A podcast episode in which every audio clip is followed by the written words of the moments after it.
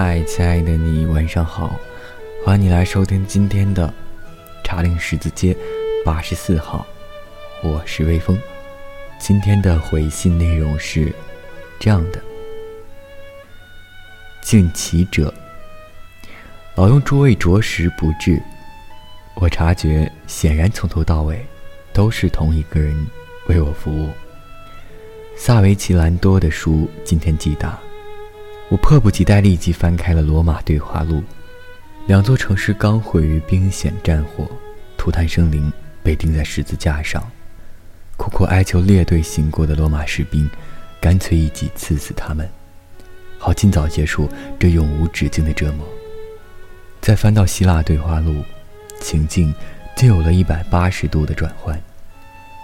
读着伊索和罗多比的娓娓对谈，这里唯一的忧虑。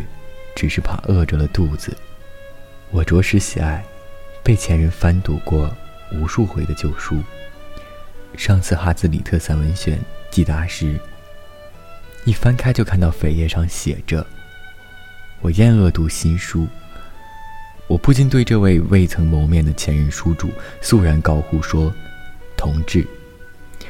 随函附上一元布莱恩，楼上女孩凯特的英国男朋友。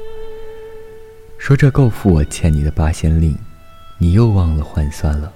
言归正传，布莱恩告诉我说，你们每一户每个星期才配给到两盎司肉，而每个人每个月只分得到一只鸡蛋。我一听简直吓坏了。他拿出一本目录给我看，这是一家设计在美国的英国公司，专门带人从丹麦寄送补给物资到英国。所以我会寄给马克思与科恩书店一份小小的圣诞礼物，希望数量足够让你们大家都能分得一些。